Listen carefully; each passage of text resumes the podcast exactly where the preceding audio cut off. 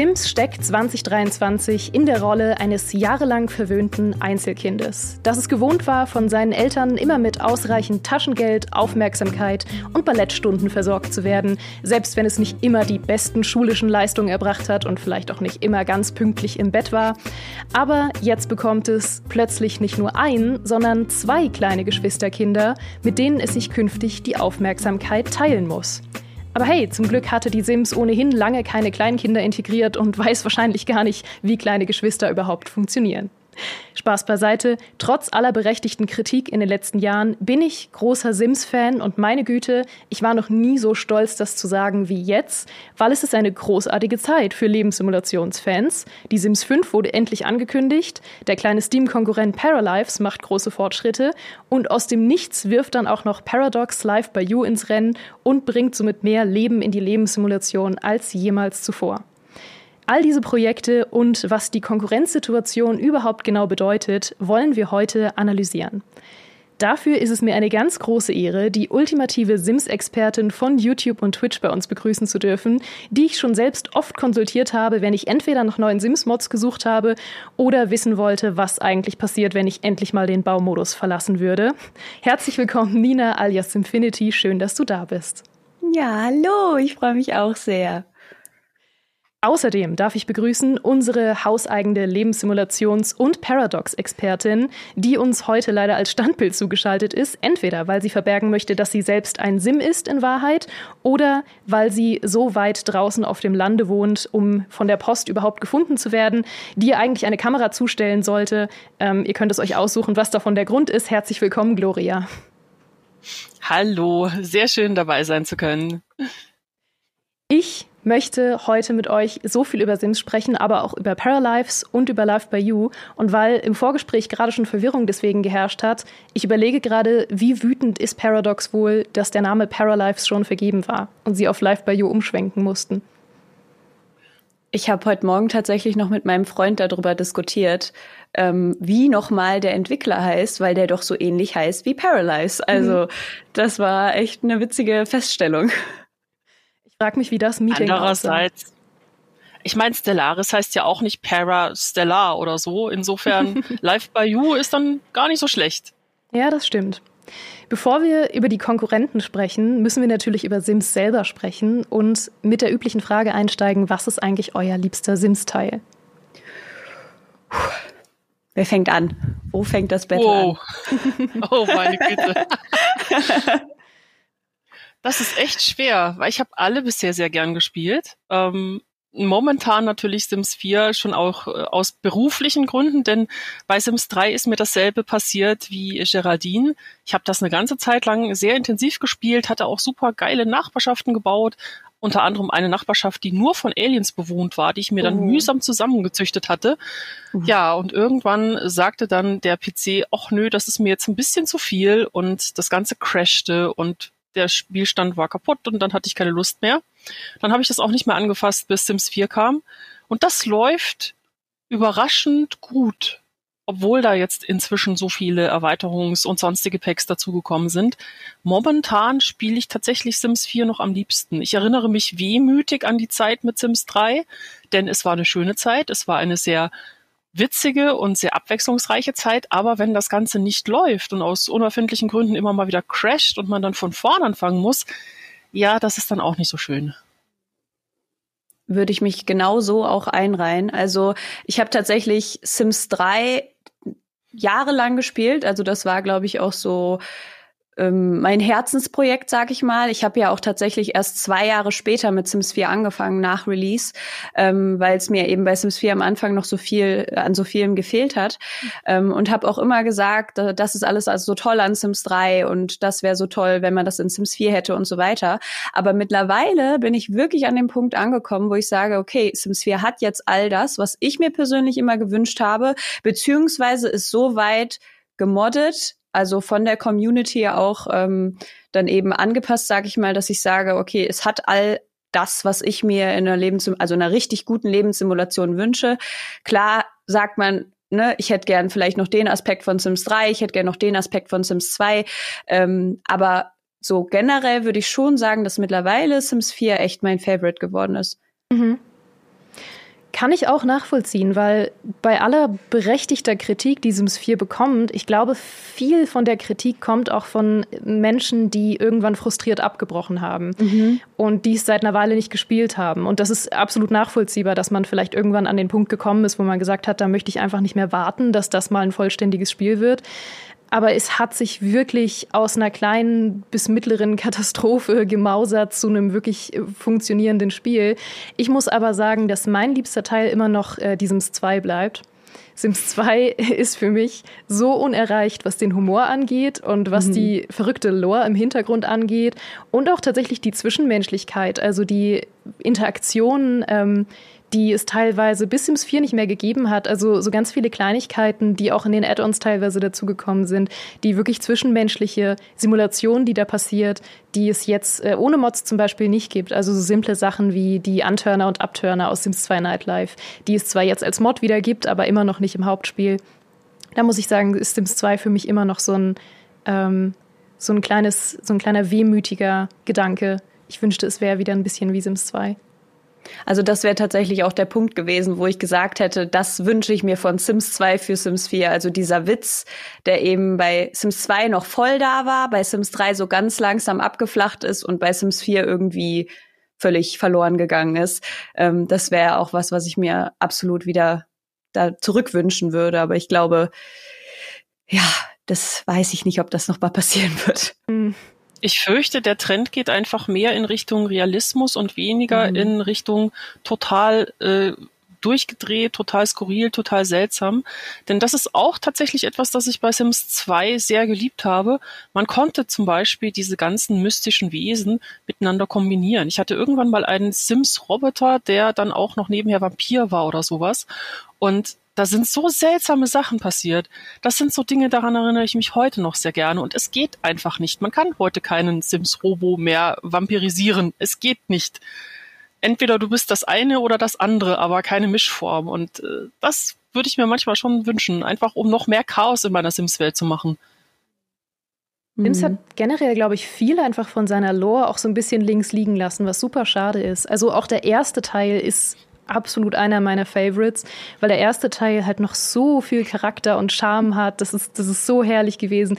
Der Teil war ja auch noch sehr düster teilweise. Also allein ja auch wahrscheinlich aufgrund seiner Entstehungsgeschichte und aufgrund von dem Einfluss, den Will Wright eben natürlich auch hatte als Erfinder, ähm, der das Spiel sogar erfunden hat, weil er davon inspiriert war, dass er bei einem Hausbrand sein Haus verloren hat und sein Leben so von Grund auf neu aufbauen musste und sich gesagt hat, das finde ich faszinierend, daraus mache ich ein Spiel. Das heißt, es hatte natürlich von Anfang an einen düsteren Unterton irgendwie. Aber ist schon irgendwie witzig, wenn man sich das so überlegt, was daraus jetzt quasi geworden ist. Aber ich glaube auch so ein bisschen, dass das so dieser Drang nach Familienfreundlichkeit ist. Also ich habe das Gefühl, dass die halt immer mehr versucht haben, für eine ganz andere, beziehungsweise für eine größere Zielgruppe salonfähig zu werden, sag ich mal. Also, dass sie einfach eben versucht haben, okay, wir schaffen jetzt ab, dass man betrunken sein kann. Bei Sims zum, äh, bei Sims 3 zum Beispiel konnte man ja noch saftig irgendwie Dinge tun. Also mhm. das war ja so quasi das Äquivalent zum Betrunkensein. Und das ist ja jetzt bei Sims 4 zum Beispiel auch komplett abgeschafft worden. Also ich meine, ne, ich möchte jetzt hier auch überhaupt nicht Alkohol glorifizieren oder irgendwas, aber halt so dieser diese Familienfreundlichkeit, die immer mehr bei ähm, Sims 4 jetzt deutlich wird, sag ich mal, der bei, das bei Sims 3 noch so ein bisschen da war, bei Sims 2 absolut. Ich meine, wenn man an die Stripper denkt und so weiter, die es dort noch gab. Oh, ja und dann zurückdenkt an Sims 1, ich meine, den Whirlpool und dieses Liebesbett und so weiter. Also ich meine, das wäre heute absolut nicht mehr denkbar. Ähm, und ich glaube, das ist auch so ein bisschen diese Entwicklung, die die eben hingelegt haben, dass wir sie versucht haben, die breite Masse eben anzusprechen und eben nicht nur die erwachsene Gruppe, sag ich mal. Es gibt natürlich noch ein paar düstere Momente in Sims 4. Also zum Beispiel, wenn man sich im Landleben das Dämonenhuhn züchtet oder solche Sachen. ja. Aber da muss man schon sehr tief in die Sache einsteigen. Also man mhm. muss sich bemühen, um in diese Richtung zu kommen. Und das ist, denke ich, auch was, was an vielen Leuten ein bisschen vorbeigeht. Das finde ich ein bisschen schade, denn für mich ist Sims immer das coolste Sims, wenn es durchgedreht, wenn es äh, mhm. abgespaced, wenn es nicht eine Lebenssimulation ist, sondern mehr als das. Und das war es eigentlich auch immer. Also ich bin zum Beispiel auch richtig, richtig großer Fan von sämtlichen Konsolen-Spin-offs gewesen äh, die dann mm. eben nicht die, ich weiß, es ist eine kontroverse Meinung, aber es gibt ja ein paar richtig, richtig lustige Konsolen-Spin-Offs, die eben nicht einfach das Hauptspiel waren, sondern die so eine Art Story-Adventure waren. Es gab zum Beispiel ähm, die Sims 2 für den Nintendo DS, das ist eins meiner absoluten mm. Lieblingsspiele gewesen.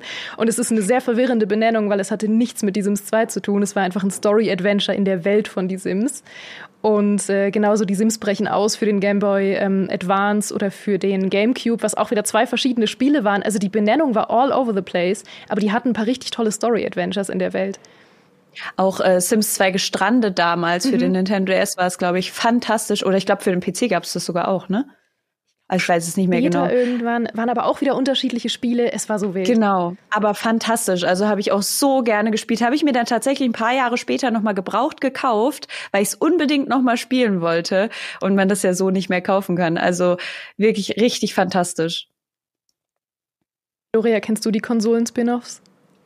Überhaupt nicht. Ich war nie ein Konsolenspieler und äh, ja, im Ernst, ich habe jetzt vor ein paar Jahren tatsächlich mal eine Nintendo Switch gekauft für den Job natürlich, um Spiele zu testen, aber ich hatte nie eine eigene Konsole. Ich war immer mit dem PC unterwegs. Deswegen blicke ich so mit einem kleinen neidischen Auge in eure Richtung, wenn ihr hier so von Dingen schwelgt, die ich nie gespielt habe. Verdammt. ich brauche eine Konsole. Mensch. Vor allem brauchst du Handhelds. Die Handheld-Teile waren, warum auch immer, mhm. waren die besten. Ja, würde ich so unterschreiben. Und zwar toll, ähm, macht mich neidisch. Ja, ich meine, die haben halt bewiesen, dass die Sims tatsächlich ja schon immer mehr war eigentlich als eine Lebenssimulation. Das ist ja das, was die Sims so besonders gemacht hat und was es auch immer abheben wird von anderen Spielen, die jetzt da kommen, dass es eben wirklich eine Lore hatte und eine Welt und Charaktere, die wiederkehrend waren und dass es ähm, ja sogar Zeitlinien gibt. Ich meine, diese ganze Theorie mit, dass äh, die Sims 3 in der Zeitlinie vor die Sims 1 spielt und warum dann wiederkehrende Charaktere plötzlich anders sind, weil sie was anderes erlebt haben und eine andere Zeitlinie Linie hinter sich haben. Das ist genau das, was die Sims eigentlich immer noch als Alleinstellungsmerkmal hat und von dem ich hoffe, wenn sie jetzt eine Konkurrenzsituation haben, dass sie sich vielleicht darauf sogar wieder mehr stützen, weil eben das was ja. ist, was die Konkurrenz nicht hat. Ich habe auch ein bisschen das Gefühl, dass sie mit der Entwicklung von Sims 4 ein bisschen zurückgerudert sind. Also, ja. weil sie ja dann plötzlich wieder alte Charaktere als Townies hinzugefügt haben, die man eben aus den alten Sims-Teilen kannte, weil es eben Riesenaufschrei gab, warum gibt es diese Familie nicht mehr? Ähm, ich meine gerade, ich glaube, das ist eine von den Caliente-Schwestern, die da steht, oder? Die da mhm. gerade stand. Das dürfte ähm, Dina gewesen sein. Genau, und die gibt's ja jetzt tatsächlich auch wieder bei Sims 4 und das ähm, ist halt so, also da hatte ich jetzt so das Gefühl, okay, vielleicht rudern sie ja jetzt doch ein bisschen zurück, um dann doch wieder diesen diesen Spaß und den diese diese ähm, ja schon fast Verschwörungstheorien rund um Sims äh, noch weiter zu füttern. Also ja. Ja. ja ich finde das schön. Im, Im, Chat wird auch schon die Gothic-Familie, ähm, das ist ja im Deutschen die Familie Grusel erwähnt. Das ist so die mitbekannteste Familie, glaube ich, aus dieses ja. 2 und auch aus anderen Teilen, ähm, an die ich mich sehr gerne erinnere. Da gab es natürlich für alle, die sich vielleicht erinnern, die ähm, Geschichte um Bella Grusel. Das war die mhm. populärste Geschichte von die Sims 2, weil die Story war, dass sie verschwunden war und es gab sie nicht als spielbaren Charakter im Spiel, aber man äh, konnte natürlich immer noch mit ihrer Familie und mit ähm, Menschen spielen, die irgendwie sie gekannt haben. Und in Sims 2 gab es ja auch noch dieses Erinnerungssystem, in dem Erinnerungen gespeichert waren. Und dann konnte man irgendwie gucken, was für Leute erinnern sich an sie, wer hat sie zuletzt gesehen, was sind ihre Erinnerungen an sie. Es ist war so eine wilde, wilde Verschwörungstheorie.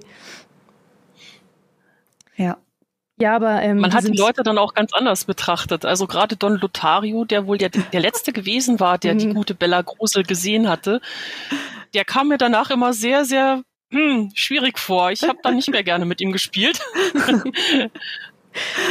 ja, wie gesagt, also da war die Sims früher viel, viel stärker. Aber der Grund, warum, glaube ich, die Sims 4 am Anfang so ein wahnsinnig kahles Gerüst war und jetzt mittlerweile so viel größer und besser geworden ist, liegt ja auch in der Entstehungsgeschichte, auch wenn sie das nie offiziell gesagt haben und teilweise sogar eher dementiert haben, aber es weist ja doch viel darauf hin, dass die Sims 4 ursprünglich mal ein anderes Projekt war.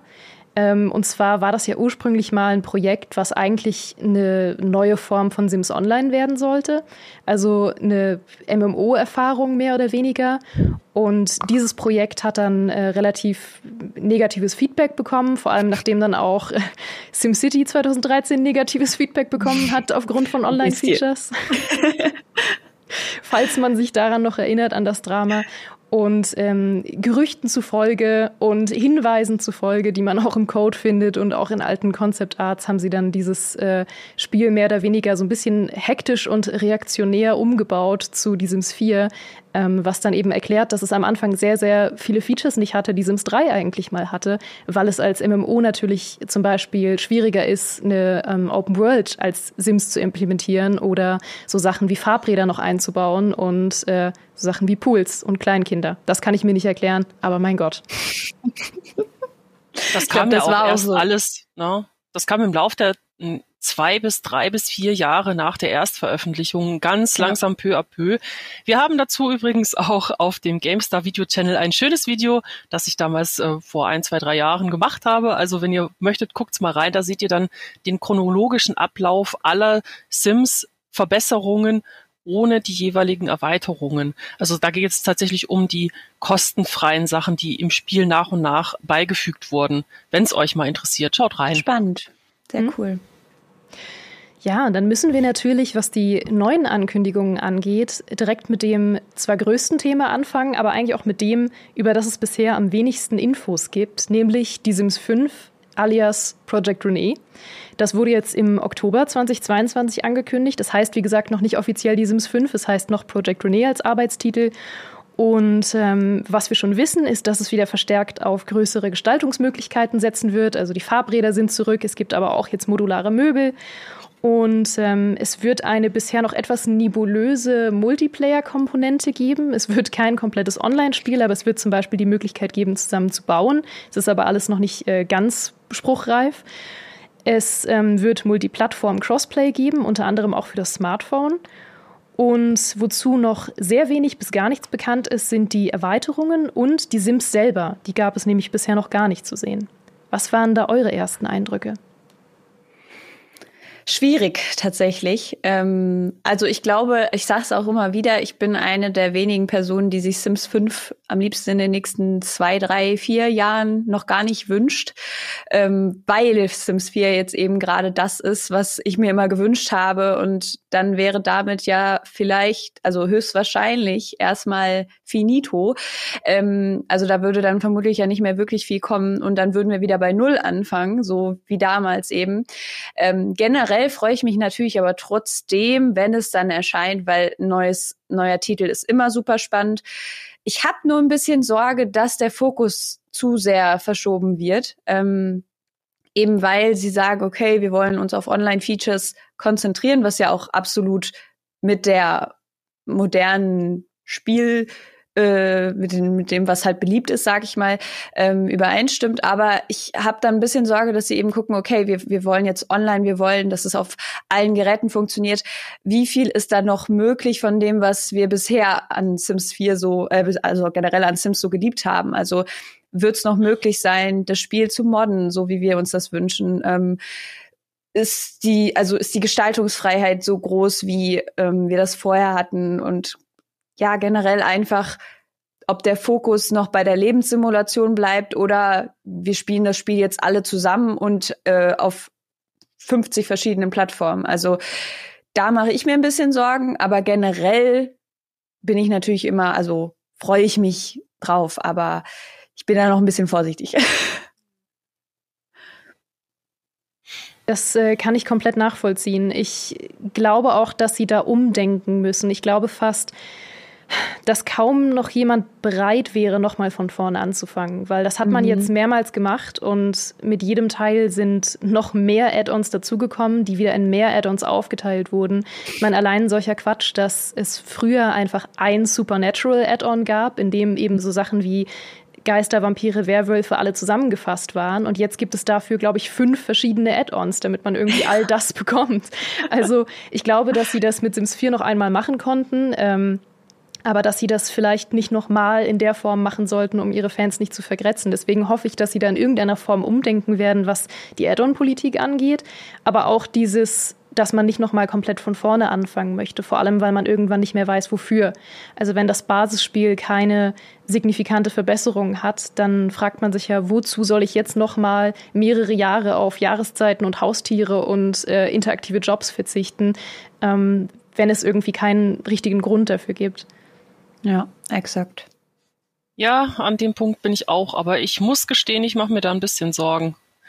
Schlichtweg, weil wir in den letzten Jahren gesehen haben, dass auch wirklich jedes kleinste Detail in irgendeiner Form vermarktet wurde. Du hattest es ja gerade angesprochen, Supernatural wurde in viele kleinere Sachen aufgeteilt und separat vermarktet. Das hat natürlich auch mehr Interaktionen reingebracht und auch, wie ich finde, ein ganz nettes äh, System mit den Vampiren und dem Aufleveln und so weiter. Das macht schon Spaß. Aber gleichzeitig sieht man eben, da ist ein Konzern, der gerne nicht echt viel Geld verdienen möchte, es momentan auch schafft. Wenn sie dann allerdings bei Sims 5 wieder so ein leicht nackiges Grundspiel hinsetzen und sagen, hey Leute, na, macht mir das noch mal von vorne. Ich glaube nicht, dass das nicht ein Shitstorm hervorruft, der dann von hier bis Kalifornien spült. Weil irgendwann ist es ja auch mal gut mit dem Geld ausgeben. Ich möchte, wenn ich ein Spiel kaufe, schließlich nicht das Gefühl haben, okay, in zehn Jahren ist es dann vielleicht so komplett, dass ich es spielen kann, sondern das sollte eigentlich schon am Anfang ein guter Grundstock sein. Und sie haben bei Sims 4 einfach so viel nicht drin gehabt. Man muss ja auch mal sagen, äh, gerade sowas wie Geister oder Pools oder sonst was, das kann einfach nicht sein, dass solche Dinge in einem Grundspiel nicht drin sind. Das hat mich bei der Veröffentlichung von Sims 4 mega enttäuscht, weil ich mir dachte so, mhm. hey, äh, das ist so viel weniger als alles vorher. Und ich meine, es gab ja auch damals genügend Leute, die es genauso gesehen haben und ellenlange Listen produziert haben, um einen Vergleich zwischen Grundspiel Sims 3 und Grundspiel Sims 4 zu machen. Das waren wirklich lange Listen, von denen was gefehlt hat. Und ähm, das kann mir einfach niemand sagen, dass den Marketingleuten bei EA nicht bewusst ist, was die Fans möchten. Wenn dann allerdings die Finanzabteilung sagt, ey, wir möchten eine bestimmte Menge an Geld verdienen, also müssen wir das in kleinen Häppchen verkaufen, irgendwann ist dann auch für den Sims-freundlichsten und spenderwütigsten Fan die Ecke erreicht, wo man sagt, ich habe kein Geld mehr, das wird mir zu teuer. Und ja. ich denke mal, das ist etwas, mh, hm, da verlieren sie so langsam ein bisschen das Maß. Mhm. Ich finde, prinzipiell sind Add-ons in dem Genre immer gerechtfertigt. Also selbst viele Add-ons, weil am Ende ist es natürlich eine Simulation. Und ich meine, es gibt so viele Simulationen aus anderen Genres, ähm, irgendwie sowas wie ein Train Simulator oder so, die auch bekannt dafür sind, dass wenn man alle Add-ons mhm. kaufen würde, man irgendwie 1000 Euro oder mehr ausgeben würde. Und das gehört ein Stück weit zu dem Genre dazu. Was aber normalerweise eher der Fall ist, ist, dass man sich dann wirklich optionale Sachen kauft. Bei Sims hat man oft so ein bisschen das Gefühl, man möchte alles haben oder man muss alles haben haben, um die volle Erfahrung zu bekommen. Und gerade wenn dann ein Thema nicht in ein Add-on verpackt wird, sondern in so verschiedene kleine Add-ons und man, selbst wenn man möchte, gar nicht mehr weiß, was man alles kaufen müsste, um diese volle Erfahrung zu haben. Also, wie gesagt, ähm, das Beispiel, was ja auch für einen großen Aufschrei gesorgt hat, war dieses Kleintiere-Add-on. Es gab erst das klassische Haustiere-Add-on, was ähm, eigentlich Haustiere enthält, aber es waren dann nur Hunde und Katzen. Und dann gab es kurze Zeit später noch mal ein Kleintiere-Add-on, was dann noch mal so Sachen wie Vögel und ähm, Hamster hinzugefügt hat. Man konnte das aber nur spielen, wenn man schon das Haupthaustiere-Add-on hatte. Was ist das für ein Quatsch? Erklärt mir das. Also ich glaube, das war auch ein ganz dunkler Moment. Aber mhm. ich glaube, das war auch so mit der erste sehr große Aufschrei von der Community. Also es war ja vorher schon immer enttäuschend, sage ich mal, äh, bei Release so, es fehlt das und es fehlt dies und das. Aber es war nie bedrohend, sage ich mal. Mhm. Aber an diesem Punkt hatte ich das Gefühl, okay, da stehen gleich alle mit den Mistgabeln und Fackeln vor dem EA Haupt äh, quasi und ähm, rennen denen da gleich die Türen rein. Also das war schon ein Move. Da habe ich auch gedacht, das könnt ihr nicht machen. Aber ich habe dann auch das Gefühl gehabt, dass sie so ein bisschen gemerkt haben, okay, das war doof, machen wir nicht nochmal. Aber ungeschehen macht es das natürlich trotzdem nicht. Leider. Und ich fürchte auch einfach, dass das jetzt noch so ein, zwei, drei, vier Jahre weitergeht mit den Erweiterungspacks und sonstigen Packs. Also irgendwann verliert man auch komplett die Übersicht darüber, was gibt es denn jetzt eigentlich neu. Ja. Gefühlt jede zweite Woche irgendeine Ankündigung für das Klamottenpack hier oder das Möbelpack dort. Uff, ich ich habe echt keinen Überblick mehr. Also jedes Mal, wenn es dann darum geht, für irgendeinen Artikel dann zu recherchieren, was gibt es denn jetzt eigentlich alles, dann mache ich meine Liste auf, schaue, okay, was kam jetzt neu dazu? Oh, vier, fünf Sachen. Mensch, du hast die noch gar nicht alle irgendwie eingekauft. Oje. Und das ist so, ah, man kann es auch übertreiben. Also inzwischen merkt man, dass Sims 4 tatsächlich schon ein paar Jährchen auf dem Buckel hat und ihnen auch ein bisschen die Ideen ausgehen. Und ja. ich frage mich, was kommt denn jetzt noch? Was möchten Sie noch als nächstes machen? Superhelden bei Sims oder so? Hm, übergreifende Arbeit mit Marvel oder DC? Irgendwo warte ich noch auf sowas. also ganz gern? ehrlich, bei den Entschuldigung. Entschuldigung. Ich, ich finde es interessant zu sehen, was die Entwickler daraus machen.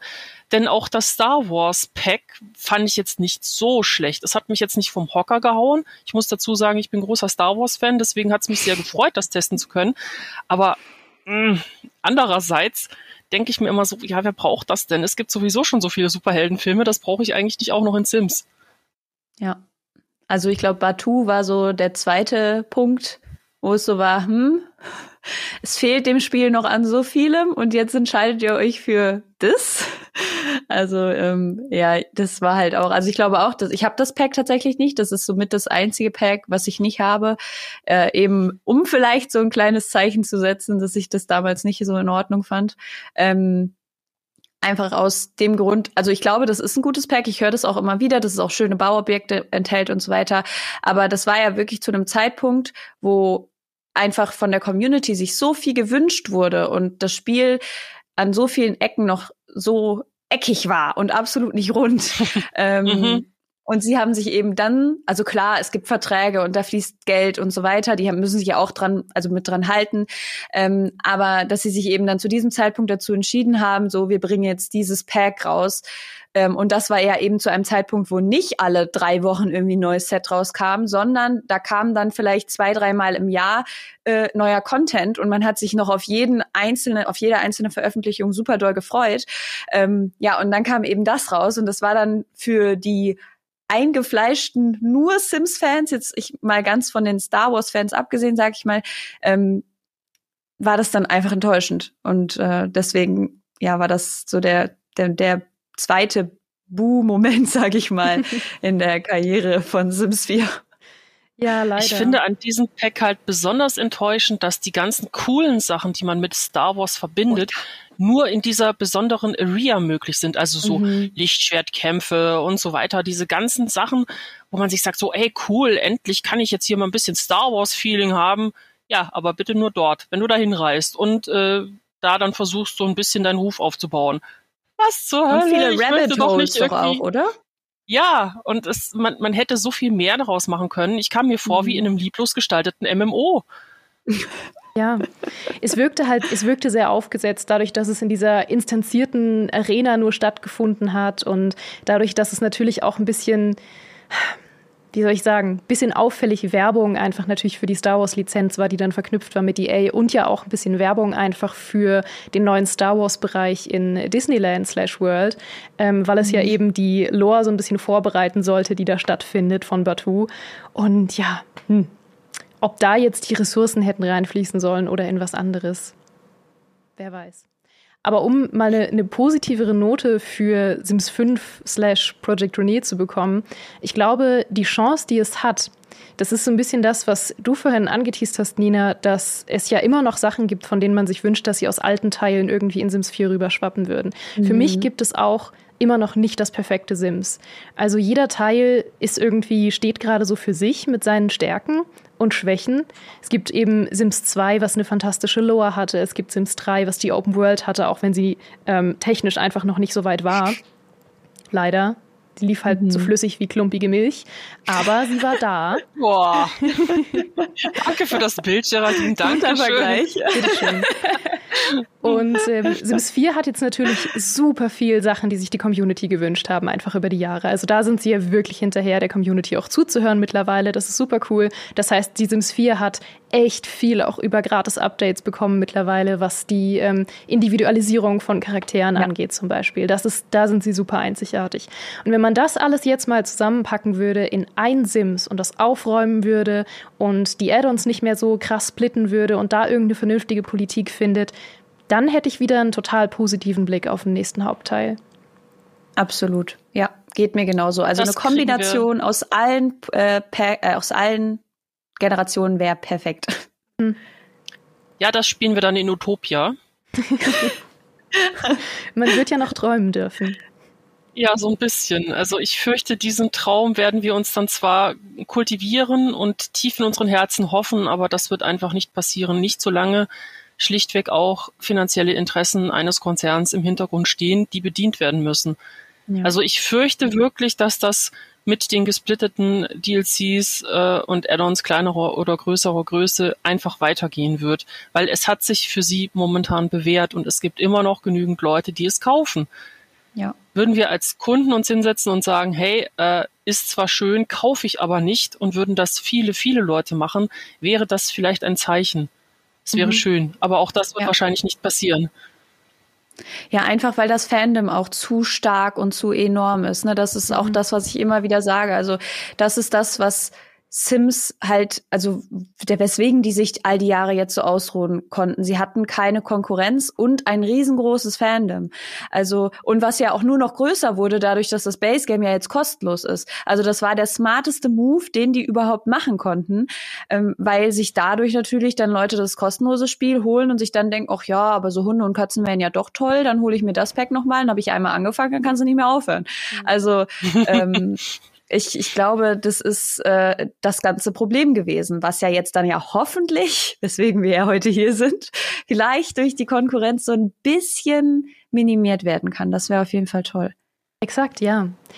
Weil nämlich man muss ja wirklich bedenken, dass die Sims jahrelang also extrem konkurrenzlos war in seinem Feld. Natürlich gibt es Spiele, die Lebenssimulationsthemen auch irgendwie aufgreifen, aber diese klassische, wie man ja sagt, Puppenhaus-Lebenssimulation gab es nur in die Sims. Und ja. dann kam zum ersten Mal Paralives irgendwie auf den Schirm und hat äh, so wahnsinnig Furore gemacht mit diesen ganzen Clips auf YouTube, in denen es dann mhm. so ganz viele Kleinigkeiten gezeigt hat, wie einen tollen Charaktereditor oder runde Wände im Baumodus oder dass äh, die Charaktere sich die Schuhe ausziehen, wenn sie nach Hause kommen. Und das waren alles so Kleinigkeiten und Charakter und Charme, der den Sims zu dem Zeitpunkt gefehlt hat und die runden Wände auch. Und äh, die gibt's ja mittlerweile. Und das ist ja vielleicht auch. Panik bekommen. Wir haben sie, wir sind Panik bekommen, allegedly. Möchte ich natürlich nicht vorwerfen, dass das daher kam, aber es wäre ja ein gutes Zeichen. Es wäre ja ein gutes Zeichen, wenn Sie sagen, hey, wir merken, dass hier ein Wunsch existiert und andere Leute bieten das vielleicht in der Zukunft, dann sollten wir da vielleicht auch mal nachrücken ähm, mit. Und es ist ja durchaus ein gutes Zeichen. Und ich hatte auch mal ein Interview mit dem Entwickler von äh, Paralives, auch als äh, Sims 5 angekündigt wurde. Und da hatte ich ihn mhm. gefragt, ob das für ihn irgendwie unangenehm ist, wenn da jetzt eine Konkurrenzsituation entsteht mit einem neuen Teil. Und er meinte, nee, er findet das total entspannt. Er sieht sich ja selbst gar nicht als Sims Konkurrenz. Er will ja einfach nur das Genre beleben. Und im mhm. Grunde ist es das auch. Weil in so vielen anderen Genres ist es völlig normal, dass es auch andere Spiele natürlich gibt in dem, äh, in dem Genre. Aber in der Lebenssimulation war das halt bisher nicht so. Und deswegen passiert jetzt eigentlich nur das Natürliche, was ohnehin passieren sollte, nämlich dass es mehr als ein Spiel gibt. Was auch passieren muss, glaube ich. Ne? Also ich denke mir halt auch, was würde, also was würden die an Sims 5 jetzt machen, ohne da irgendwie ein bisschen Konkurrenz von außen, also ein bisschen Druck von außen zu haben? Würden Sie genau das Gleiche fabrizieren, was Sie in Sims 4 gemacht haben? Würden Sie wirklich versuchen, alle Generationen miteinander zu kombinieren? Also ich frage mich halt, was, was Sie was sie da also was sie aus dem Ganzen rausholen würden. Und ich glaube, dadurch, dass Paralyzed, das, also die Wünsche der Community auch so enorm aufgegriffen hat, ähm, versuchen die eben, also die Entwickler jetzt eben von Sims da jetzt auch das Allerbeste rauszuholen und nicht nur so ein bisschen, ja, wir machen mal hier ein bisschen und dann machen wir das zu einem runden Spiel, weil wir haben ja eh das, äh, das Fandom und können uns darauf ausruhen, sondern sie wissen, da sind auch noch eben andere Entwickler, die da absolut eben auf das schauen, was die Community sich wünscht. Und ich glaube, dass das zum Beispiel auch von Paralife sehr clever gemacht war. Sie haben halt wirklich das ausgenutzt, sag ich mal, was den Sims-Spielern schon so viele Jahre gefehlt hat. Ähm, also das war, das war, glaube ich, so revolutionär in der ganzen Sache, dass diese Clips ja dann genau das waren, wo man sich so dachte, oh, das in Sims 4, das wäre so toll. Ähm, und ich glaube, das wird äh, dann Sims 5 vielleicht auch verändern. Das heißt ja nicht umsonst, dass Konkurrenz das Geschäft belebt. Und ich glaube, mhm. dass EA sehr, sehr lange auch den großen Vorteil hatte, sich an niemanden messen zu müssen. Genau. Und jetzt sind da plötzlich junge Teams, die sagen, hey, wir probieren einfach mal aus, was kann dieses Genre noch so alles? Was können wir hier Cooles machen? Was möchte die Community gerne haben? Und dann treiben sie EA auch ein bisschen vor sich her. Ich muss gestehen, angesichts sehr, sehr vieler eher weniger kreativer Packs fand ich das sehr schön, als ich das erste Mal von Paralives gelesen habe. Ich dachte mir auch mhm. sofort so, oh, jetzt wird's hoffentlich endlich wieder spannend. Jetzt kommen hoffentlich auch wieder gute Ideen. Denn wenn man sich nie mit jemandem messen muss, dann hat man auch keinen Grund, wirklich gut zu werden. Das war, das war sehr gut gesagt. Auf jeden Fall. Es geht ja nicht nur auch, ähm, wie du sagst, es geht ja nicht nur um den Konkurrenzgedanken, dass man jetzt irgendwie sagt, man muss sich irgendwie gegenseitig übertrumpfen, sondern es kann ja auch wirklich inspirierend sein. Also ich möchte ja an Menschen glauben. Ich möchte glauben, dass es da draußen auch noch Sims-Entwicklerinnen und Entwickler gibt, die Leidenschaft für ihr Genre haben und die Leidenschaft dafür haben, dass sie gerade Sims entwickeln. Und ähm, ich weiß auch, dass da noch Leute dahinter stecken, denen es um mehr geht als um Geld und die da wirklich mit dem Herzen dabei sind. Aber selbst die verlieren vielleicht irgendwann auch mal die Inspiration, wenn es einfach niemanden sonst gibt, ähm, an dem sie auch mal sehen, hey, das ist noch eine andere Herangehensweise, die es geben kann. Und ich glaube, dass das wirklich positiv und inspirierend sein kann, wie eben der Paralives-Entwickler selber auch sagt, weil er ist ja einfach Sims-Fan. Er ist ja niemand, der möchte, dass die Sims untergeht oder der besser sein möchte als die Sims. Er ist einfach nur Fan von ihnen und möchte halt ähm, was Ähnliches machen, was mit seiner Herangehensweise funktioniert. Also ich glaube auch ganz ehrlich, dass es sei denn, es passiert sowas wie mit SimCity ähm, und darauf folgend dann City Skylines. Ähm, Sims wird niemals abgelöst werden, glaube ich. Also ich bin mir ziemlich sicher, dass die immer ihr Fandom behalten werden und immer die das führende Lebenssimulatorspiel sein werden. Kann natürlich, ne, wie gesagt, es kann immer The Big Bang kommen, ähm, aber ich habe zumindest jetzt gerade im Gefühl, dass es erstmal so alles bleiben wird, wie es jetzt gerade ist. Ähm, aber ich glaube halt, wie gesagt, trotzdem, dass es super, super gut ist, dass da eben die anderen Spiele auf dem, auf dem Markt sind. Und man kann ja auch beides gleichzeitig spielen. Also es ist ja nicht so, dass nur wenn man jetzt mal Sims spielt, dass man Paralives auf gar keinen Fall spielt. Also wie du auch gerade gesagt hattest. Also das eine schließt das andere ja nicht aus. Also das, das ist ja einfach nur schön, dass wir nur noch mehr Content bekommen können. Vor allem ist es auch schön, einfach das ganze Genre mal aus einem anderen Blickwinkel betrachtet zu sehen. Ich meine, wir haben ja hier nebenher noch ein Video ablaufen, wo man die verschiedenen Einstellungs- und Baumöglichkeiten von Paralyze betrachten kann. Und da sind so viele Sachen dabei, bei denen ich mir denke, hey, wow, wie ihr schon meintet, von wegen, das würde ich mir in Sims 4 tatsächlich wünschen. Es ja. wäre schön, aber vielleicht sehen wir das ja dann tatsächlich in einer ähnlichen Art und Weise in Sim, in Sim 5, also diesem ominösen Projekt René. Mal schauen, was sie daraus machen. Sie haben ja schon angefangen, das Ganze etwas weniger steril aufzuziehen, dass man tatsächlich äh, die Möbel schiefer stellen kann oder ein bisschen mehr Chaos veranstalten etc. Das Ganze also etwas lebensechter gestalten und ich glaube, das würde jeder Simulation gut tun etwas mehr Chaos, etwas mehr Unvorhergesehenes, etwas mehr ja, Kleinkram platzieren zu können. Es gibt so viele Leute, die unglaublich von Dekoration begeistert sind und damit unzählige Videos, Streams füllen, da mega viel Spaß haben. Ja. Allein das wäre schon befruchtend für alle. Klingt jetzt so ein bisschen blöd, aber ich denke, das würde sehr, sehr viele neue Ideen bringen. Ich glaube, das ist ja auch so ein bisschen das, was die Lebenssimulation ausmacht, ne? Also, dass man eben das sie individuell gestalten kann und das eben im, äh, im Baumodus jetzt durch verschiedene Dekorationen und ganz viel, ich nenne es immer liebevoll Kladderadatsch, ähm, dass man eben überall tausend Sachen hin, hinhauen kann und dass es auch mal unaufgeräumt aussieht und ähm, im Story-Modus äh, jetzt, also im, im Live-Modus, ähm, dass du da unvorherge unvorhergesehene Sachen hast, die da plötzlich passieren, die du dann in deine Story einbaust und du denkst, oh Gott, was, so hatte ich das jetzt aber nicht geplant, aber so ist eben das Leben, ne? Ähm, mhm. Ich glaube, das das ist eben das, was auch den Charme dann von einem Lebenssimulator ausmacht. Das ist was, wo ich bei Paralives noch ein bisschen skeptisch bin. Das ist tatsächlich der ganze zwischenmenschliche Gameplay-Aspekt, weil mhm. visuell mhm. und vom Baumodus und von den Gestaltungsmöglichkeiten für die Charaktere top. Also ich liebe die Grafik und ähm, ich liebe, was es bisher in den Editoren zu sehen gab, wenn sie denn angenehm zu spielen sind, was man natürlich basierend auf den Videos noch nicht äh, unbedingt sagen kann. Aber wo ich wirklich noch ein bisschen skeptisch bin, ist, ob das überhaupt machbar ist für so ein kleines Team, was ja im Kern nur aus einer Person besteht, mit wechselnden Leuten, die mal von außen helfen. Ähm, ob man das wirklich schaffen kann, da eine gute Simulation draus zu machen, wo auch wirklich ähm, viele Stunden Spielspaß entstehen kann und wirklich so viele verschiedene Geschichten entstehen können, oder ob man nicht am Ende immer wieder irgendwie die gleichen Stories dann erlebt. Das war ja auch ein bisschen ja, das, das, was am. Oh, Entschuldigung. Du, kein Problem. Mach du.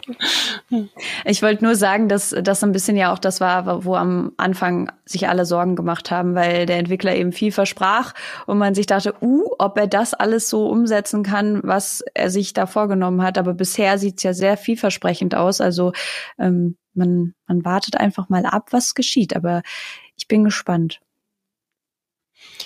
Ich denke mal, wenn sie in diesem Team so viel Liebe für Details reinbringen wie in den Baumodus, dann wird das ein ziemlich geniales Spiel. Mhm. Man darf ja noch ein bisschen hoffen. Ich will jetzt nicht, wir wissen es schlichtweg noch nicht, aber ein bisschen hoffen darf man. Ich bin fasziniert, Absolut. dass man das überhaupt als eine Person mit äh, wechselndem kleinen Team schaffen kann. Also mhm. das finde ich überhaupt ein faszinierendes Konzept, weil für mich ist eine Simulation ja mit das komplexeste Genre, das man entwickeln kann. Und dass das überhaupt möglich ist, ähm, ist beeindruckend, bisschen besorgniserregend, aber ich meine, das ist ja der Talk der Hoffnung. Also mhm. wir, wir denken einfach mal positiv. Absolut, ja. Nun ist ja die ähm, einzige Sache, die Paralives nicht bieten konnte, ein Release-Datum. Das wird es wohl auch noch eine ganze Weile nicht bieten können. Und da kommt plötzlich Live by You ins Spiel das so fast schon geshadowdropped wird, plötzlich angekündigt wird. Plötzlich heißt es hier Paradox, die absoluten Simulationsexperten. Wir haben uns Rod Humble mit an Bord geholt, der zuvor Sims 2 und 3 entwickelt hat. Wir bringen jetzt Live by You. Ach ja, geht übrigens schon im Sommer in den Early Access. Piu, piu, piu, los geht's. Okay, klar, warum nicht? Das ist halt so typisch Paradox. Die mhm. kündigen nichts an, wenn es nicht schon im Grunde fast fertig ist mhm. und ersparen sich dann eben dieses lange Hypen der Community wenn sie eben noch nichts in der Hand haben. Ich sage dazu nur Cyberpunk 2077. Ich schaue auf dich. Das war nicht schön. Aua.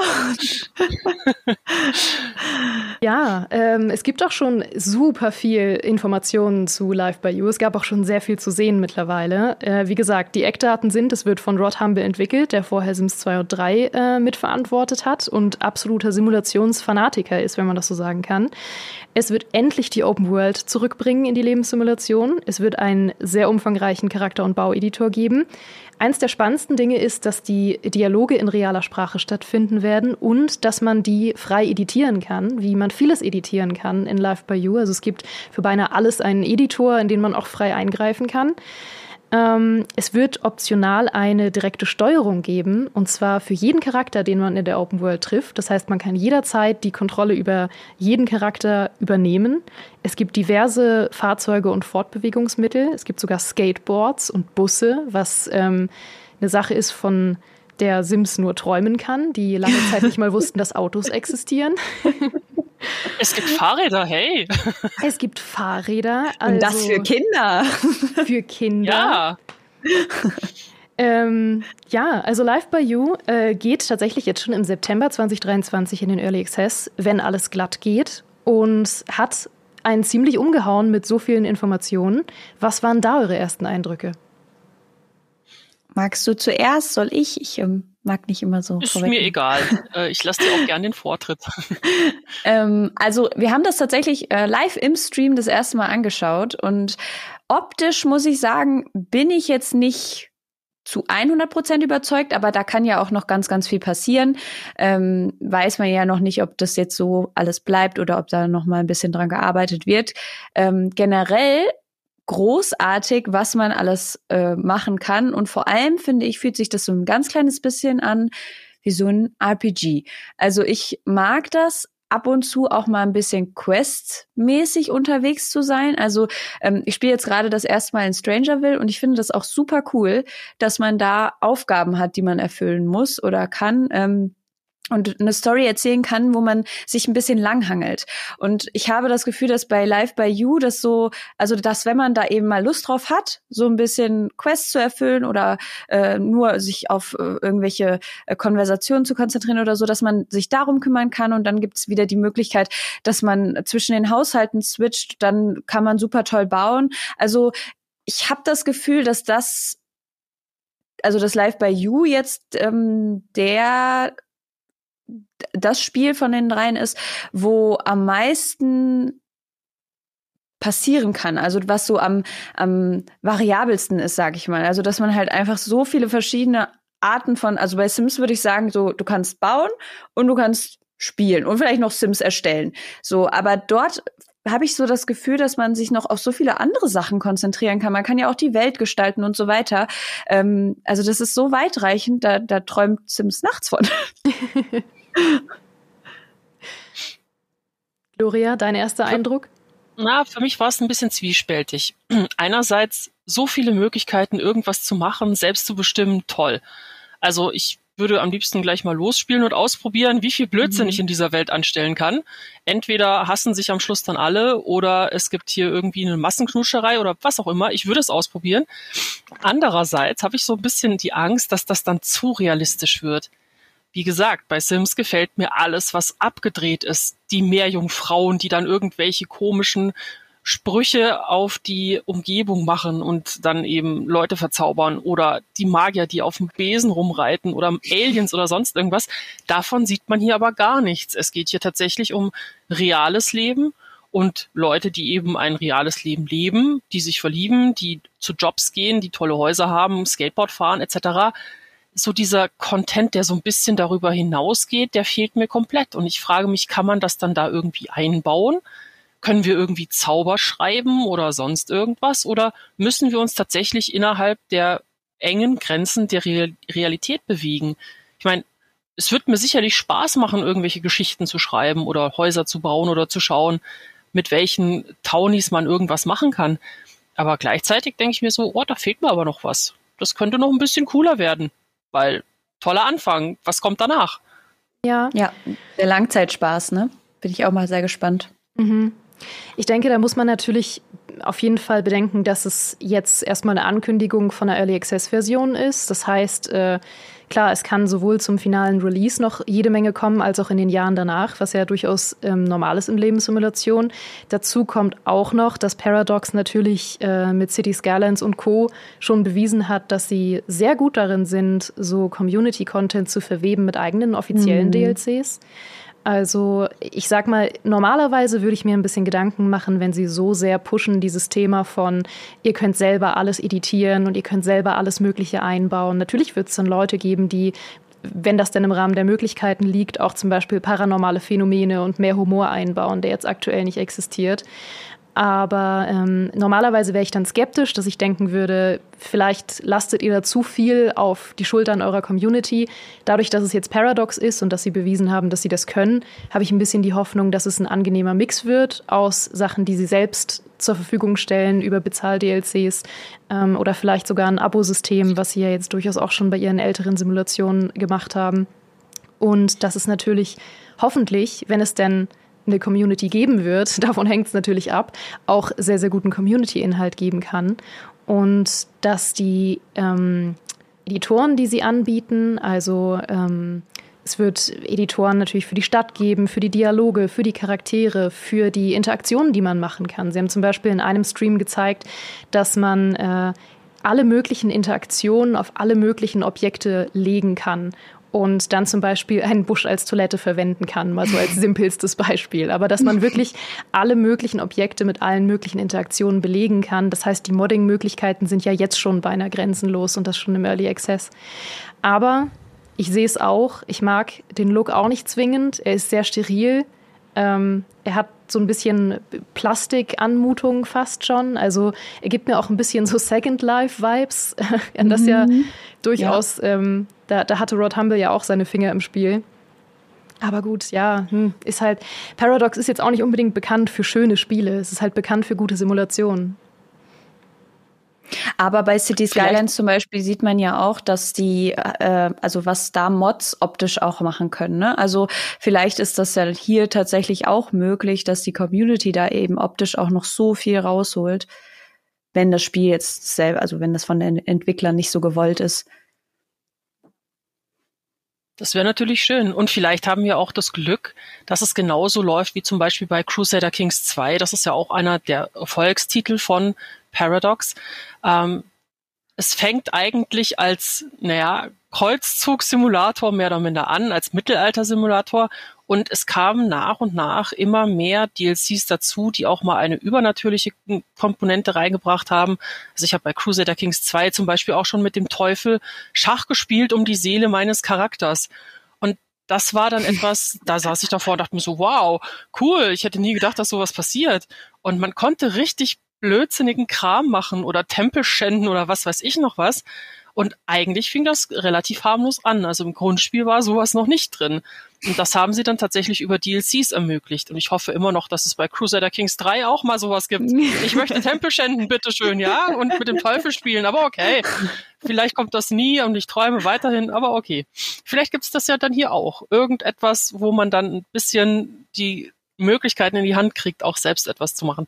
Selbst wenn das dann tatsächlich nur die Community macht, die Leute sind ja kreativ, die haben Lust darauf. Wenn ich mir überlege, wie viele coole Mods es tatsächlich zu Sims gibt und was da alles teilweise für Sachen dabei sind, also von ähm, erwachsenen Interaktionen der Sims miteinander über neue Jobs, über neue Karrieren, über neue ähm, Lebens ja, Inhalte und so weiter. Das ist ja, das sind alles Leute, die das einfach gemacht haben, weil sie gesagt haben, ich möchte, ich habe Lust drauf, das fehlt dem Spiel noch. Also, wenn sie hier was wirklich solides basteln mit einem guten Modding-Kasten oder so, dann müssen die da gar nicht so viele eigene DLCs bringen. Sie müssen uns mhm. nur die mhm. Möglichkeiten geben, dass es wirklich solide funktioniert und dass eben nicht solche Sachen passieren wie Geraldine mit Sims 3. Man hat eine Menge Mods, man hat eine Menge CC drin und zack, irgendwann ist der Spielstand kaputt. Ja. Für alle, die uns als VOD zuschauen, ich habe im Vorgespräch erzählt, dass äh, in Sims 3 mein Spielstand gecrashed ist, äh, weil ich zu viele Mods installiert hatte. Und bei einer dramatischen Hochzeitsfeier, es hätte dramatischer nicht sein können, haben sich meine Sims in Luft aufgelöst und sind nie wieder aufgetaucht. Es war, ähm, es war was fürs Kino, fast schon. Was sind eure Eindrücke von diesem Dialogsystem? Weil das finde ich mit am spannendsten, neben dieser direkten Steuerung dass man das ja sowohl in Sims als auch in ähm, Paralives eigentlich nicht gewohnt ist, in realer Sprache sich zu unterhalten, sondern dass man mehr so ein bisschen ein Gefühl dafür hat, was man ungefähr sagt, über welches Thema man ungefähr spricht oder in welche Richtung man ungefähr kommuniziert. Und der Rest ist häufig so der eigenen Fantasie überlassen. Und jetzt wird man ja tatsächlich richtige Dialoge selbst schreiben und ähm, selbst bestreiten. Was ist da euer Eindruck von? Lasse dir gerne den Vortritt. okay. Mm, also einerseits bin ich da sehr gespannt darauf. Das gab es bisher noch nicht und ähm, ich schreibe sehr gerne selbst. Insofern äh, ist das für mich natürlich wie so ein bisschen äh, der Hinterhof, auf dem man dann seine Blümchen hinstellt und sie ordentlich düngt und bewässert und dann guckt, wie sie wachsen. Also ich freue mich da sehr drauf, viele Möglichkeiten zu haben. Andererseits ist das echt so, wow, echte Sprache. Die Leute reden kein Simlish mehr. Äh, wow, äh, ich weiß gar nicht, ob mir das wirklich gefällt. Ich, das muss ich wirklich selbst ausprobieren, um dann zu sehen, ob mir das taugt. Grundsätzlich die Möglichkeit zu haben, diese Gespräche auch wirklich selbst zu beeinflussen, cool. Aber ich hab, ich kann es echt nicht sagen. Da sitze ich wirklich davor und denke mir so, hm, ich weiß es nicht. Muss ich ausprobieren. Mhm. Geht mir tatsächlich auch ähnlich. Also ich weiß auch noch, also ich bin mir noch nicht ganz sicher. Ähm, ich glaube, so für den Anfang super spannend und super neu und ähm, eben, wie ich vorhin schon gesagt habe, ein bisschen RPG-mäßig. Ähm, andererseits ist das natürlich auch gerade so ein bisschen das, was so lustig an Sims ist. Also ich meine, das ist ja quasi das, was ich in meinen Let's Plays mache. Also ich erzähle ja quasi die Geschichten, was da gerade eventuell passiert. Also ähm, ich, ich synchronisiere meine Sims ja auch ähm, und ich frage mich, wie viel mir zum Beispiel jetzt als Let's Player ähm, wenn ich denn dann dazu Let's Plays machen würde, äh, noch, also wie viel Spielraum mir da bleibt. Ähm, also natürlich, wenn ich das selber editieren kann und so weiter, also ganz klar ist, ist der Spielraum ja noch viel größer als bei Sims, beziehungsweise der Impact im Spiel selber. Ähm, aber wie viel ich das tatsächlich nutzen würde und wie sehr es mich einschränkt und so weiter. Darauf bin ich mir sehr gespannt. Aber erstmal so, wenn ich es jetzt das erste Mal spielen würde, fände ich es, glaube ich, super cool. Aber es ist bei mir generell immer so, dass ich erstmal alles super cool finde. Ja, ich sehe das auch noch mit gemischten Gefühlen. Ich ähm, finde es cool, dass es jetzt diesen Gegensatz einfach mal gibt. Also, wie wir eben schon gesagt haben, ne, dass die Konkurrenzsituation ja auch einfach dazu führt, dass man mal Sachen aus einer ganz anderen Perspektive ausprobiert und einfach mal Sachen gegenüberstellen kann. Und jetzt mhm. kann man mal diese Fantasiedialoge gegenüberstellen mit realen Dialogen. Und ich muss sagen, ich mag auch aus den Gründen, die du genannt hast, gerade Nina, die Fantasiedialoge aus Sims sehr gern, weil es eben das einfacher macht, sich Sachen vorzustellen oder wenn man es eben für andere Leute oder mit anderen Leuten spielt, sich selbst zu erzählen, was da gerade passiert oder sich Geschichten super schnell und einfach zusammenzubasteln mit ein bisschen Fantasie. Und wenn das alles dann plötzlich ausformuliert und ausgeschrieben sein muss, ich weiß nicht, ob ich dann nicht plötzlich tagelang in diesem Editor hängen würde, um einen vernünftigen Dialog mhm. zustande zu kriegen. Exakt das, ja. Das könnte auch frustrierend werden. Und das ist genau das, was wir vorhin ja schon hatten. Also wie lange wird das alles Spaß machen und wie lange wird das alles so aufregend sein und äh, wie viel kommt dann da noch, so dass man eben andere Geschichten erzählen kann. Also ja, da bin ich einfach sehr gespannt. Naja, spätestens ab September sehen wir es dann, wenn mhm. wir in den Early Access einsteigen und mal ausprobieren können. Ich denke, sowas kann sehr mächtig sein. Andererseits hat es halt auch äh, die Chance, dass man irgendwann davon sehr übersättigt wird. Müsste mhm. ich jetzt wirklich jeden Dialog, den meine Sims oder Paras oder wie auch immer die Charaktere dann in dem Spiel heißen, müsste ich jeden Dialog irgendwie schreiben und mir überlegen, was sagen die denn da jetzt gerade, das würde mir irgendwann nach kurzer Zeit sicherlich über den Kopf wachsen. Da hätte ich auch gar keine Lust mehr dazu. Denn man kann ihnen dann auch gar nicht mehr so gut zuschauen. Man muss ja immer automatisch dann auch mitdenken, wenn der Dialog brauchbar sein soll. Und dann nimmt es diesem Spiel, dieser Simulation auch wieder diese Leichtigkeit, dass man sich auch mal zurücklehnen kann und sagen kann, okay, ja, dann macht doch mal, schauen wir mal, was passiert. Ihr habt euren eigenen Willen, ob ihr euch jetzt hier 20 Gläser Wasser aus dem Kühlschrank holt oder äh, mit dem Nachbarn knutscht oder was auch immer macht, ist egal, ich lasse euch jetzt mal. Da sind teilweise schon die blödesten Geschichten entstanden und ich habe mich dabei immer sehr gut amüsiert. Ich weiß nicht, wie weit das dann in Live by You auch funktionieren wird. Gibt es da Infos zu, inwiefern die da äh, halt autonom quasi unterwegs sind? Ich meine, es wird zumindest ja auf jeden Fall die Option geben, dass auch einfach vorgegebene Dialoge stattfinden. Man ist ja nicht in der, ähm, man ist ja nicht im Zwang, sie selbst zu schreiben.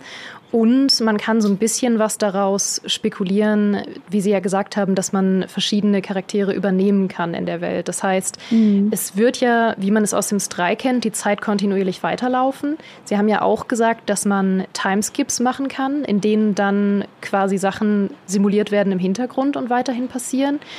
Also es wird wahrscheinlich eine gewisse Form von Selbstständigkeit auf jeden Fall für alle Sims geben müssen, weil ansonsten würden ja alle Charaktere, die man nicht spielt, bewegungslos in der Welt herumstehen und warten, dass man mhm. sie vielleicht übernimmt.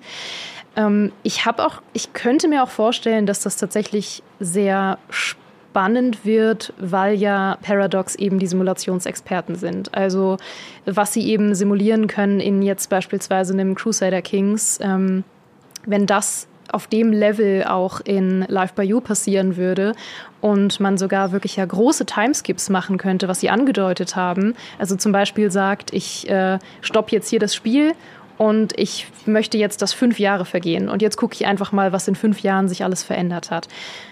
Stelle ich mir spannend vor, aber so ist das immer mit dem Vorstellen, wenn man noch nichts Konkretes gesehen hat. Man stellt es sich immer cool vor.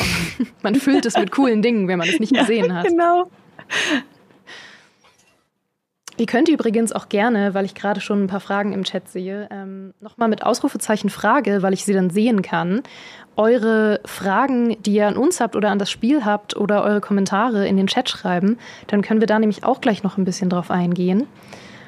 Und ähm, eine Frage, die nicht mit Ausrufezeichen Frage gestellt wurde, deswegen stelle ich sie jetzt, damit sie nicht untergeht, war die klassische Frage, was eigentlich unsere liebsten Erweiterungspacks sind. Und das möchte ich mal erweitern zu der Frage, was wären auch Themen aus vergangenen Sims-Packs, die ihr in Live by You brauchen würdet?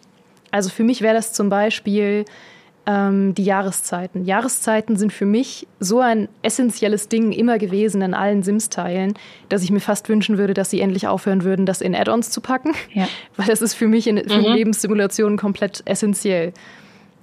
Nina, was wäre für dich was, wo du sagst, das möchtest du entweder unbedingt als Add-on haben oder sogar im Grundspiel bei Live by You? Also ich würde mich dir direkt anschließen. Ähm, also Jahreszeiten ist etwas, was man einfach sich auch nicht. Also ich, ich frage mich immer, wie Menschen. Also ich vergesse tatsächlich immer, dass wenn man das Basisspiel spielt, dass es dann nicht anfängt zu regnen. Mhm. Also das ist für mich immer so etwas, was absolut außerhalb so meiner Wahrnehmung ist quasi. Ähm, deswegen wäre ich da absolut bei dir, dass Jahreszeiten ganz weit mit davon, mit dabei, mit davon. Ja, ist auch egal. Ja, ja. Langer Tag gewesen. Für uns alle. ähm, ähm, Haustiere ist für mich auch immer etwas, was, also weil es für mich im echten Leben halt einfach so präsent ist. Ähm, deswegen sind Haustiere für mich auch immer etwas, was ich unbedingt brauche. Und Familiengameplay ist halt hat mein Herz. Also das wird, glaube ich, auch immer so bleiben. Ähm, ich liebe Hochzeiten, ich liebe Babys, ich liebe äh, Drama. Das ist all das, was ich großartig finde. Und deswegen finde ich Packs wie äh, bei Sims 3 das ähm, Generations, also Lebensfreude Pack oder jetzt auch das Zusammenwachsen Pack bei Sims 4, das sind Packs, die mein Herz einfach berühren. Und wenn man sich von vornherein so viel mehr auf die Familiendynamik und die Interaktion zwischen den Generationen konzentrieren würde, auch vor allem Senioren, Senioren finde ich sind in den vergangenen Sims-Teilen immer mehr verloren gegangen. Ähm, das wäre für mich etwas, was ich super toll fände und was jetzt nicht unbedingt unbedingt eigentlich ein Erweiterungspack wert ist, sondern wo man eigentlich denkt, hey, das ist doch das, was eine Lebenssimulation ausmacht, die Interaktion zwischen den Familien ähm, und äh, zwischen den Generationen. Ähm, deswegen wäre das auf jeden Fall was, wo, wo ich sagen würde, ähm, das wäre, also es wäre super, wenn es ganz vorne mit dabei wäre oder vielleicht sogar schon in der äh, im Basisspiel mit drin, ob jetzt bei Live by You, bei Sims 5 oder ähm, Paralives äh, ja, ich glaube, das, das sind so die Favoriten, die ich hätte. Auf jeden Fall. Gloria, deine? Oh, jetzt, jetzt mache ich mich echt unbeliebt, weil ich hasse es, mit Kindern zu spielen, mit Babys, mit Säuglingen, wo man dauernd irgendwie Windeln wechseln muss oder die Kinder dann erziehen und ihnen beibringen, wie man läuft und aufs Töpfchen geht. Also das ist der Part, den ich bei Sims wirklich am ultra nervigsten finde, Darauf könnte ich wirklich super gut verzichten, aber nicht auf Jahreszeiten, Regen und Haustiere. Absolut nicht. Also lieber Katzen als Babys füttern. Wow, gruselig. Aber das ist natürlich auch das Schöne an Sims, dass man so viele unterschiedliche Geschmäcker unter ein Dach bekommt. Für mich wäre tatsächlich im Base Game auch eine übernatürliche Komponente ein Muss. Ob das jetzt Geister sind oder Aliens oder was weiß ich, Vampire, Werwölfe, irgendwas, das eben außerhalb des normalen Alltags einer Familie passiert. Etwas, das der ganzen Sache noch ein bisschen Würze gibt. Und äh, das fände ich schön. Egal was es ist, gebt mir irgendwas komisches, seltsames, äh, damit ich ein bisschen Chaos veranstalten kann und keine Babys wickeln muss. Aber das finde ich ja jetzt super spannend, dass wir beide so quasi entgegengesetzte Spielstile haben. Also das ist ja echt so perfekt für, für diesen Talk hier heute. Also echt schön. Ja, ich ja, bin in absolut. Der Mitte. Also ich befinde mich, während ihr darüber streitet, ob ihr mit Kindern spielen wollt oder nicht, immer noch im Baumodus und habe mit niemandem gespielt. da bin ich immer dankbar für die Galerie, also. Ich muss sagen, tatsächlich, ich bin auch großer Fan von ähm, Supernatural-Themen in Sims, aber das wäre für mich fast ein richtig klassischer DLC-Content, mhm. weil der so polarisiert. Also weil ich total verstehe, wenn Leute sagen, sie wollen keine Vampire oder Meerjungfrauen in ihrem Sims-Spiel haben, wäre das so ein Content, wo ich sage, das verzeihe ich total, wenn das ein DLC ist, den ich mir dann gern kaufe, weil ich es gern mag. Ähm, Nein! Okay, sorry. Nee, okay, ich nehme das zurück. Äh, falls jemand zuhört, wir brauchen das dringend im Base Game. Entschuldigung, ich will nicht, dass ja, genau, du extra danke. Geld ausgeben musst. nee, aber auf jeden Fall, ich, es gibt einfach Dinge, die, ähm, die ich als DLC verstehen kann. Das sind ähm, Sachen einfach, wo Leute sagen, hey, das ist für mich total optional und das brauche ich nicht unbedingt. Aber es gibt Sachen wie Jahreszeiten oder natürlich die interaktiven Karrieren, die ja auch immer ähm, oh, ja. in späteren Teilen dann, oder seit Sims 2, ja, seit Sims 2 waren die interaktiven Karrieren immer ein Add-on. Und das verstehe ich zum Beispiel überhaupt nicht, dass sie das immer noch durchziehen, weil Sims interaktiv zur Arbeit zu begleiten, statt zehn Minuten doof auf den Bildschirm zu starren, ist für mich eigentlich eine Selbstverständlichkeit. Und dann auch im Hinblick auf, dass man ja auch, also kann sein, dass ich falsch liege, aber ich meine, es wäre so, dass man ja auch, wenn man ein Baby gebärt in Sims 4, das ja auch nur im Krankenhaus gebären kann, wenn man das an die Arbeit Pack hat. Ist das richtig? Habe ich das richtig im Kopf? Das weiß ja. ich gar nicht. Ja, genau. Es ist so. Es Nein, ist so, ne? Du kannst das nur dann unter Begleitung sozusagen in die Welt bringen und ähm, ah, wie lief das doch normal? Ja, man hat dann einfach irgendwann das Baby im Arm gehabt. So zack, bang, da ist die Liege, ne? hier, viel Spaß. Ja. Das, ich fand das, das immer schon etwas halt seltsam. Ja. ja. Auch wenn ich dazu sagen muss, ich würde mir wünschen, dass diese Begleitkarrieren etwas besser programmiert wären. Denn gerade die Polizeikarriere hängt sich unglaublich gerne mal auf, wenn man mm. gerade irgendwelche Ermittlungen macht. Das habe ich mehrfach erlebt. Das hat mich mehrfach unglaublich genervt, was auch dazu geführt hat, dass ich meine Polizisten irgendwann nicht mehr zur Arbeit begleitet habe. Ja, muss ich dir leider zustimmen wünschte. Oder auch Highschool und so weiter. Ne? Also alles, was interaktiv jetzt auf einmal funktioniert, ist halt leider nicht ganz rund. Ja, da ist Funktionieren relativ, leider. Ja. Das ist wirklich schade, weil genau das sind ja die Sachen, wo die Sims eigentlich immer schon brilliert hat, wenn es um interaktive Sachen geht. Also ob es jetzt technisch gut funktioniert hat oder nicht, aber spielerisch waren das immer die Highlights. Also mhm. das äh, Reiseabenteuer-Add-on von Teil 3 oh. war der Hammer. Ich glaube, da sind wir uns alle, ja. da sind ja, wir uns alle das einig. Das war mega.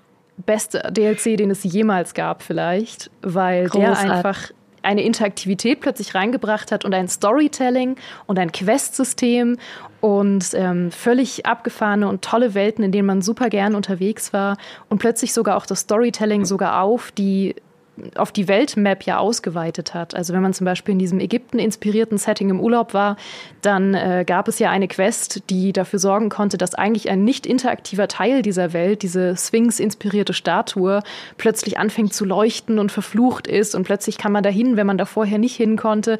Das hat so eine neue Welt eröffnet. Also eigentlich brilliert die Sims, wenn es um Interaktivität geht aber es versteckt es gerne mal hinter Add-ons und ähm, es funktioniert oft technisch dann leider nicht so gut, ja. weil es natürlich super viele Sachen voneinander abhängig sind. Ja, das ist, glaube ich, auch so ein tragischer Punkt, der jetzt äh, echt im letzten Jahr ziemlich schwierig war bei Sims 4 mit den mit der Funktionalität, also sowohl bei dem Hochzeitspack als dann später auch bei dem Highschool-Pack, oh, ja. wo ein Bug nach dem anderen auftrat. Und ich kann heute noch nicht die ähm, Hochzeitssachen, die mit dem Pack kamen, machen. Also das ist, also das ist jetzt ein Jahr später. Also ich glaube, es ist ja, glaube ich, letztes Jahr im Februar oder März erschienen.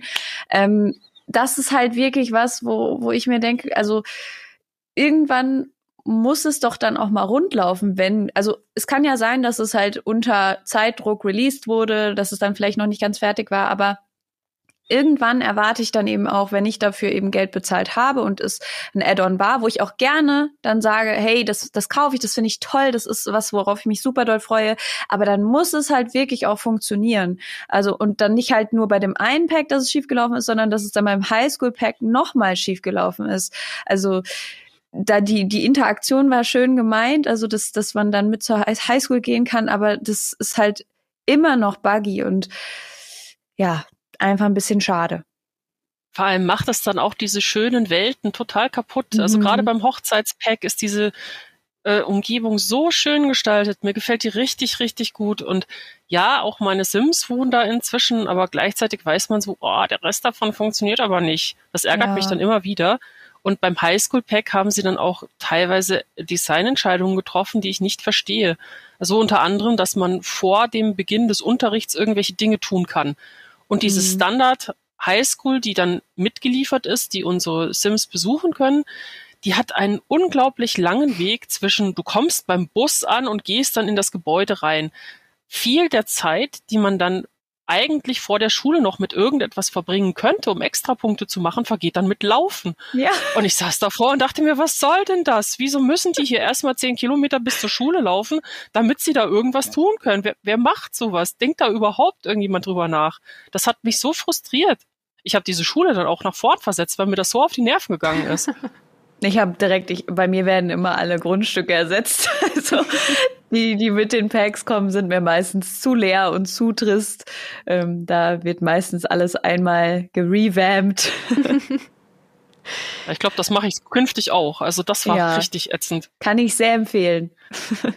Ja, und da letzter Wunsch, äh, weil das dazu sehr gut passt. Ich wünschte, Sie würden sowohl in Sims 5 ähm, das wieder zurückbringen, als auch es in den Konkurrenzsituationen so machen, dass es wieder einen vernünftigen Städte-Editor gibt. Ich oh, ja. habe den Städte-Editor aus ja. Teil 2 geliebt. Der war fantastisch für seine Zeit. Und ich hoffe, dass Sie das nochmal ins Moderne übertragen, weil der Editor war fantastisch und ich finde es ganz furchtbar, dass sie das ersetzt haben durch diese fertigen Maps, wo, wenn man Glück hat, ein Grundstück frei ist, was man bebauen darf. Mhm. Und wenn man dann irgendwie noch mhm. Kataloggrundstücke benutzen will oder so, dann steht man schon doof da. Also das ist nochmal ein ganz expliziter Wunsch. Bevor wir gleich am Ende sind, möchte ich nochmal ein bisschen die Stimmung heben und euch beide nochmal fragen, weil wir haben jetzt sehr viel rumkritisiert. Aber so ist das mit Sachen, die man liebt. Man kritisiert ja auch ja. manchmal Dinge, die man liebt, weil ansonsten wäre es einem ja egal. Ist bei mir zumindest so, deswegen rege ich mich so gerne über die Sims auf, weil ich es liebe. Aus einem Ort der Liebe komme ich da. Und deswegen. Das schreibe ich so. deswegen zum Abschluss nochmal vielleicht einfach kurz unsere Faszination erklärt. Ähm, Nina, du darfst einmal gern anfangen. Was ist eigentlich deine Faszination, warum du trotz all der Ärgernisse immer noch Lebenssimulationen liebst und dich auf all das freust, was da jetzt kommt? Mm, ich glaube, es ist einfach, also wie du gerade so schön gesagt hast, wir, wir, wir meckern ja gerne hier mal über das, was EA bis oder ne, bis die Lebenssimulation bis hierhin gemacht haben. Wir wollen ja jetzt nicht mal nur ähm, EA shaden, ähm, aber ähm, im Endeffekt haben wir so viele schöne Möglichkeiten, die Geschichten mit unseren Sims in dem Fall jetzt zu erzählen ähm, und ähm, können einfach ja Dinge tun, die wir vielleicht so im Real Life nicht machen möchten oder können. Ähm, und wir haben einfach so viele verschiedene Geschichten, die das Herz erwärmen oder eben auch lustige Sachen. Also wenn man dann an die übernatürlichen Sachen denkt und ähm, ja, ich, ich kann, ich kann meine Liebe zu Sims immer nur schwer in Worte fassen, weil es mein Leben irgendwie auch schon immer geprägt hat und ich das gar nicht aus meinem ähm, aus meinem Leben rausdenken kann. Also ich habe mit sechs Jahren angefangen zu spielen und äh, ja, es ist, es sind die Möglichkeiten, die Diversität und die Geschichten, die man erzählen kann. Gloria, warum hältst du immer noch durch? Einfach weil mir Sims unglaublich viel Freiheit gibt. Wenn ich Lust habe, einfach mal einen ganzen Abend damit zu verbringen, das perfekte Haus zu bauen und den schönsten Garten, kann ich das machen, ohne dass ich mir die Hände dreckig machen muss und total fertig bin am Schluss. ähm, ich kann versuchen, mit meinen Sim-Robotern die Weltherrschaft zu übernehmen. Naja, ein bisschen, die Nachbarschaft zumindestens. Ich kann ziemlich viel von dem tun, was ich wirklich gerne tue, nämlich ausprobieren und schauen, wie weit ich damit komme. Also mit einem Sim dann die Cloud-Tour durch die Nachbarschaft zu machen und zu schauen, okay, wann merkt das irgendjemand? Ähm, lauter Dinge, die man so normalerweise nicht tun würde. Nein, liebe mhm. Nachbarn, ich komme nicht bei euch vorbei und klaue Bilder, keine Sorge. und äh, das ist das Schöne an Sims. Also wenn ich mich hinsetze und sage, okay, ähm, ich möchte heute mal einen Vampir spielen, der versucht mit einem Werwolf eine Beziehung zu führen, kein Problem, kann ich machen. Ich habe ja die Add-ons glücklicherweise. Ähm, EA, immer noch so ein kleiner Auskeiler in eure Richtung, aber es ist, es ist einfach so schön. Man kann so viel tun, was man normalerweise nicht tun würde unter anderem vielleicht auch mal Leute in einem Swimmingpool ertrinken lassen, weil man gerne den Partner von denen haben möchte. Nein. Sowas tun wir ja alle überhaupt nicht, Nein. aber bei Sims 2 habe ich das regelmäßig getan. Ähm, ja, Stay Me, inzwischen klettern sie selbsttätig raus, das fand ich nicht so schön. also Sims 5, cool. bitte wieder das mit den Leitern einführen. Ja, genau. Bitte die Leitern, sonst werde ich nervige Sims nicht los.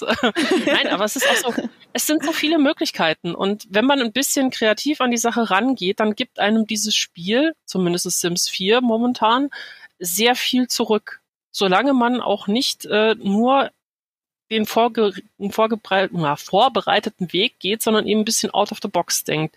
Das ist was, was mich wirklich immer wieder zurückführt und warum ich daran Spaß habe. Und wenn das dann bei Live by You auch geht oder bei Paralives, ja, super. Noch mehr Spiele, die ich dann dafür benutze, Dinge zu tun.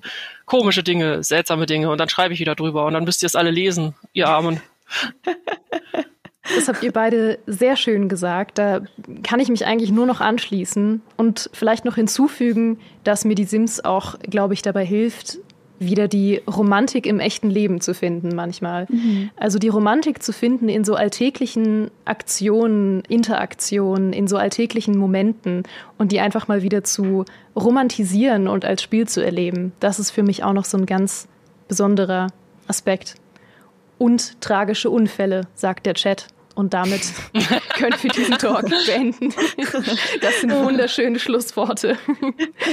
Danke euch beiden für diesen wunder wunderschönen Talk. Ich finde, es war ein perfekter Abschluss für unser Podcast-Festival. Es hat sehr viel Spaß gemacht mit euch. Es war mir eine große Ehre. Vielen Dank kann ich nur zurückgeben, sehr gerne wieder. Und dann auch mit Cam, wenn sie nicht irgendwo in China gelandet ist oder sonst wo. ja, dann müssen wir uns auf jeden Fall in der Konstellation nochmal wieder treffen. Es gibt ja viel zu bereden in diesem Jahr. Mhm. Und Na, spätestens, wenn, wenn äh, Live by You reinkommt. Erste Reactions hier auf das Spiel oder so. Richtig, spätestens dann. Und wenn ihr jetzt noch mehr von Nina hören wollt, und natürlich wollt ihr das, sie ist bezaubernd, dann könnt ihr das auf YouTube und auf Twitch unter ihrem Namen Simfinity. Da findet ihr wirklich alles an Mods, an Challenges, an Ideen, um wieder Freude an Sims zu empfinden, wenn ihr das vielleicht eine Zeit lang verloren haben solltet. Und mehr von Gloria findet ihr natürlich regelmäßig auf gamestar.de, unter anderem zu Sims, aber auch zu vielen Paradox-Sachen und anderen Dingen. Aber ihr findet sie auch entweder auf ihrem Blog Nerdgedanken und regelmäßig im Podcast bei Insert Moin, unter anderem zum Thema Erotikspiele. Spannendes Thema. und mehr von Micha und von mir findet ihr natürlich auf unserem YouTube-Kanal Gamestar Talk. Da findet ihr bereits ähm, viele, viele spannende Videotalks zu Themen wie Diablo, zu Anno, zu Metathemen, aber auch alle Aufzeichnungen von unserem Podcast-Festival als VOD. Außerdem findet ihr Micha und mich physisch äh, zum Händegeben dieses Jahr auf dem Geekfest in München. Da werden wir live auftreten mit unserem Podcast am 28. und am 29. Juli. Wir würden uns sehr freuen, euch da zu treffen. Ich bin übrigens gerade ein bisschen abgelenkt, weil Micha im Hintergrund hier rumschleicht Bin nicht sicher, ob er nochmal dazukommt, aber es ist schön, dass er da ist. Er ist, er befindet sich zumindest in unserem Dunstkreis. Ich weiß nicht, ob ihr es fühlt. Und damit verabschiede ich mich schon mal von allen, die uns im Nachhinein als Podcast gehört oder als VOD geschaut haben und sage bis zum nächsten Mal.